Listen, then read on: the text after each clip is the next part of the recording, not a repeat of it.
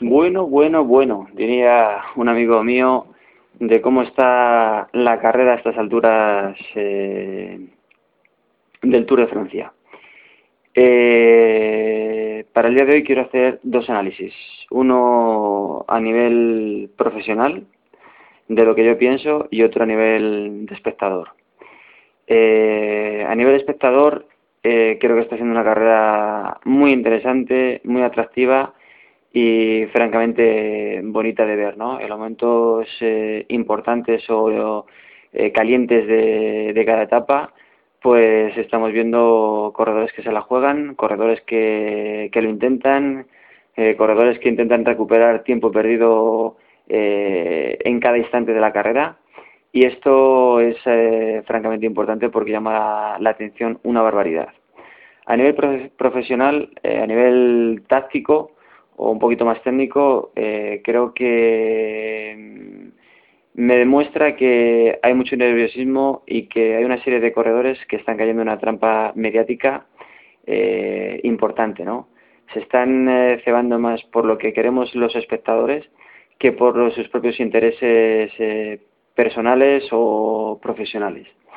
Esto quiere decir que, que bueno, pues que eh, hay momentos en los que los riesgos eh, se deben delimitar, delimitar de alguna manera, conociendo pues eh, las etapas que tenemos un poquito más adelante, o sea, mañana y pasado. hoy hemos visto pues que el líder es un jugador que baja francamente bien, pero un líder del Tour de Francia no puede asumir los riesgos que, ha asumido en el día de hoy. asumir un líder está para defenderse y más con el tiempo que tiene eh, Bockler. Un líder está para asegurar siempre su liderato y no perder tiempo de una manera inconsciente. Hoy ha perdido un tiempo muy importante y quizás esto le pueda pasar factura en los campos elíseos el próximo domingo.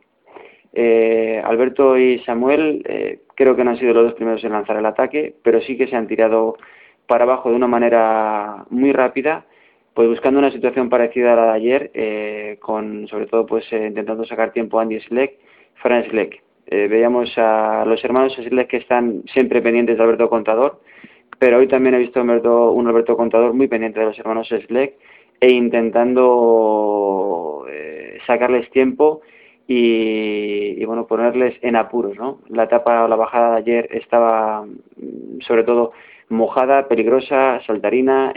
la bajada de hoy es cierto que estaba también en sombras, eh, la, conozco la conozco francamente bien porque la hicimos hace dos años en el Giro de Italia, en una etapa que ganó eh, Danilo Di Luca.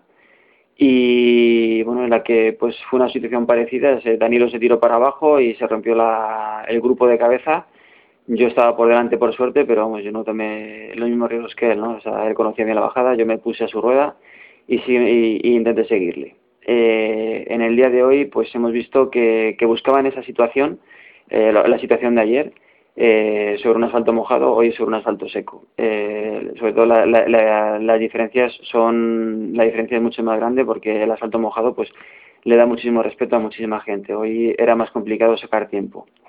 esto es una evidencia de que, de que bueno pues que de que hay un miedo o hay una sensación de incertidumbre de, qué es lo que puede pasar en la montaña o, o quizás que algún corredor no se sienta lo suficientemente fuerte en la montaña como para sacar ese tiempo y quiere buscar cualquier eh, momento para, para recuperar tiempo perdido.